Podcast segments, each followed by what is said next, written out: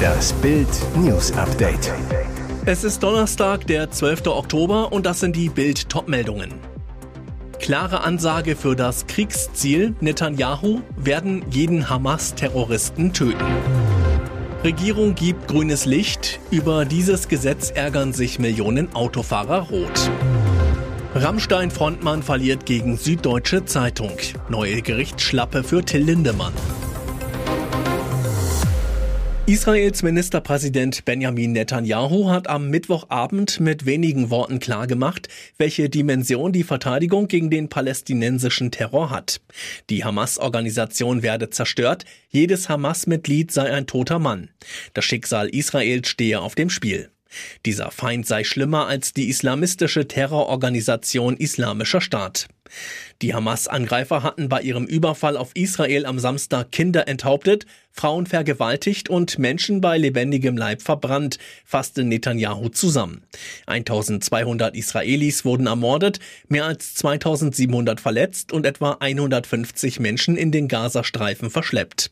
In der Folge bombardiert Israels Armee im Gazastreifen und in Gazastadt Gebäude und Stützpunkte, die von Hamas-Terroristen genutzt werden. 300.000 Reservisten wurden einberufen, mit einem großen Einsatz militärischer Bodentruppen ist zu rechnen. Für die Dauer des Krieges bildet Israel eine Notstandsregierung mit Oppositionspolitiker Benny Gantz. Netanyahu will alle Differenzen beiseite legen. Ganz, es gibt eine Zeit für Frieden und eine Zeit für Krieg, jetzt ist die Zeit für Krieg.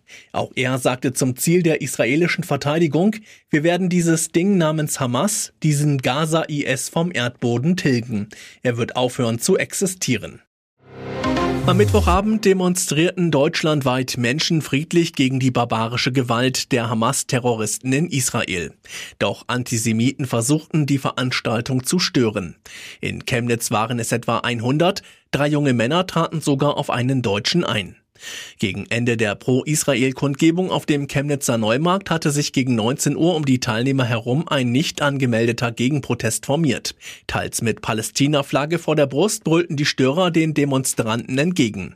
Die Einsatzkräfte konnten den Mob in Richtung Stadthallenpark zurückdrängen und dort festsetzen. Aufgrund der angespannten Lage wurden weitere Einsatzkräfte der Bereitschaftspolizei hinzugezogen, so Polizeisprecherin Ulbricht. Mit Eintreffen der Verstärkung wurden alle einer Identität Identitätsfeststellung wegen des Verdachts der Billigung von Straftaten unterzogen. Bereits zuvor hatten drei junge Männer einer 72-jährigen Frau eine kleine israelische Flagge entrissen. Auf der Flucht rannten sie einen Mann um. Als der Deutsche am Boden lag, trat das Trio auf ihn ein. Der 55-jährige, der kein Teilnehmer der Demo war, wurde dabei verletzt und musste in ein Krankenhaus gebracht werden. Kurz darauf konnten die Angreifer gefasst werden. Es handelt sich dabei um zwei Syrer sowie einen 15-jährigen mit noch ungeklärter Staatsangehörigkeit, wie die Polizei mitteilte. Die gestohlene Fahne hatten sie noch bei sich. Es wird nun wegen Diebstahls und gefährlicher Körperverletzung ermittelt. Die Ampelregierung krempelt das Verkehrsrecht um. Das Kabinett beschloss eine neue Straßenverkehrsordnung und die hat es für Autofahrer in sich. Künftig soll es Verkehrsbeschränkungen, zum Beispiel Tempolimits, allein aus Umwelt-, Klima- und Gesundheitsschutzgründen geben. Die Entscheidung darüber liegt bei den Kommunen.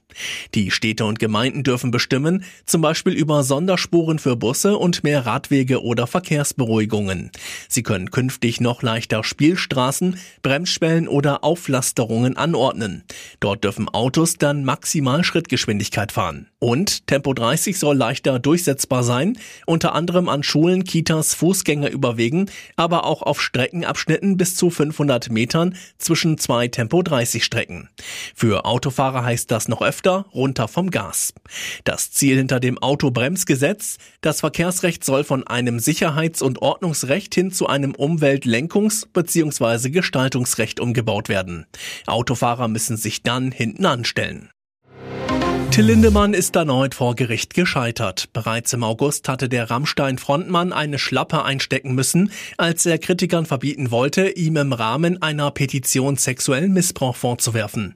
Jetzt eine weitere Niederlage. Lindemann verliert gegen die Süddeutsche Zeitung. Das berichtet die SZ.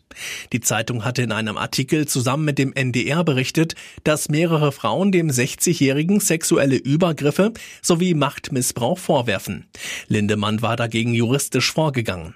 Das Landgericht Frankfurt entschied, dass die Berichterstattung zulässig sei.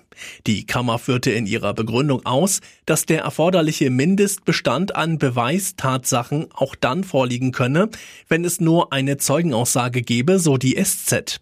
Es bestehe ein überragendes öffentliches Informationsinteresse, besonders unter Präventionsgesichtspunkten. Das Urteil war bereits am 6. September ergangen und wurde der SZ am Dienstag zugestellt. Platz 14, nur sechs Punkte, zwei Zähler Vorsprung auf den Relegationsplatz. Trotzdem erhält Trainer Ole Werner eine Jobgarantie bei Werder Bremen. Er ist gar kein Thema und wird auch kein Thema bei uns werden. Wir sind überzeugt von ihm. Ole Werner hat in den knapp zwei Jahren, die er bei uns ist, die jeweiligen Ziele unter schwierigsten Bedingungen erreicht. Das würde er auch diese Saison schaffen, sagt Werder-Manager Frank Baumann im Gespräch mit Sportbild.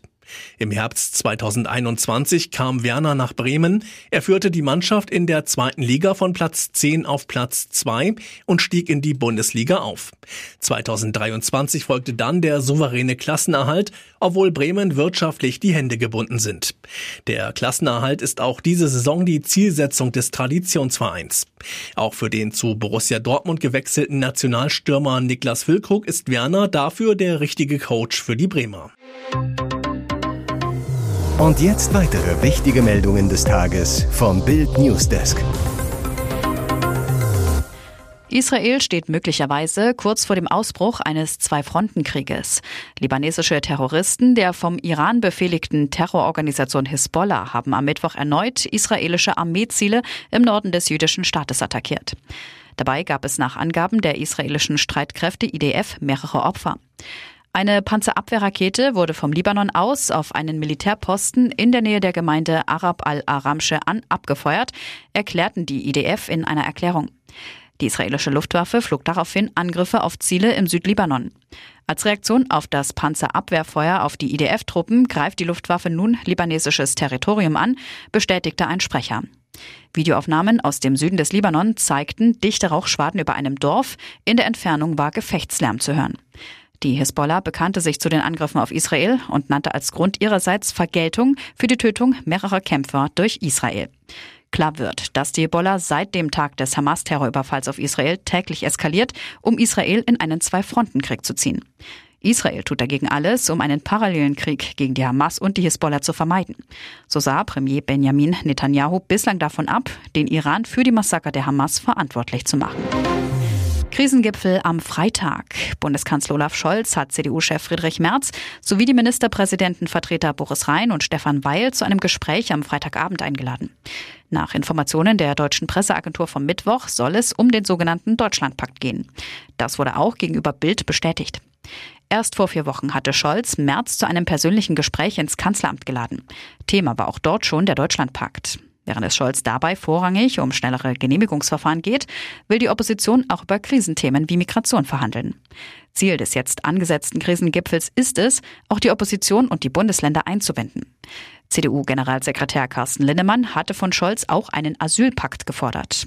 Kern der Unionsforderung stationäre Grenzkontrollen, die Einführung von Chipkarten für Asylbewerber, Abschiebezentren direkt an den deutschen Grenzen, Stopp aller freiwilligen Aufnahmeprogramme sowie die Deklarierung von mehr sicheren Herkunftsstaaten.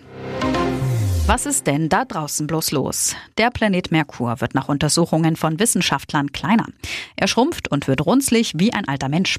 Bild erklärt das kosmische Phänomen. Der Merkur ist der Planet in unserem Sonnensystem, der der Sonne am nächsten steht. Deshalb gibt es dort auch die größten Temperaturunterschiede. Der Merkur hat keine Atmosphäre. Die Oberflächentemperatur schwankt zwischen minus 170 Grad auf der Nachtseite und plus 430 Grad auf der Tagseite. Das sind 600 Grad Unterschied.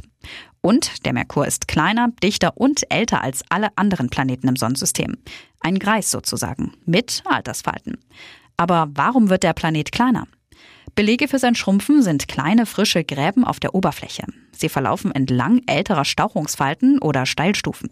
Sie zeigen, dass der Planet gestaucht und gebogen wird, insgesamt um mindestens sieben Kilometer. David Rothery von der Open University im britischen Milton Keynes. Diese Falten sind wie die Runzeln eines alternden Apfels. Nur, dass der Apfel schrumpft, weil er austrocknet, während der Merkur schrumpft, weil sich sein Inneres abkühlt und zusammenzieht. Also tatsächlich ist das Alter schuld.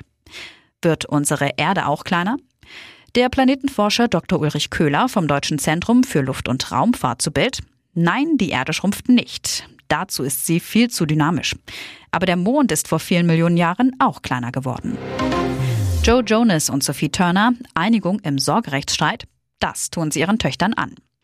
Als Musiker und Schauspieler Joe Jonas Anfang September nach vier Jahren Ehe die Scheidung von Game of Thrones Star Sophie Turner einreichte, entbrannte ein erbitterter Streit um die gemeinsamen Töchter Delphine und Willa. Jetzt hat sich das Ex-Paar auf eine vorläufige Sorgerechtsvereinbarung für die kleinen Mädels geeinigt.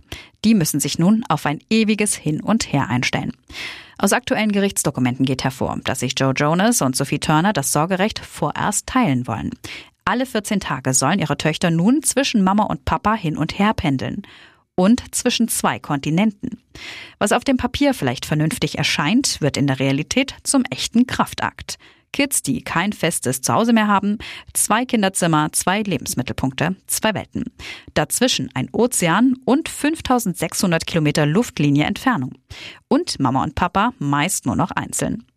Per Mediation haben sich Jonas und Turner aktuell auf ein sogenanntes Wechselmodell geeinigt, dessen Eckdaten in Gerichtsdokumenten nun akribisch festgehalten werden.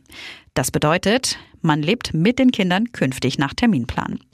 Wie lange das dann so weitergehen soll, ist noch unklar. Diese Vereinbarung gilt erst einmal nur bis in den Januar 2024.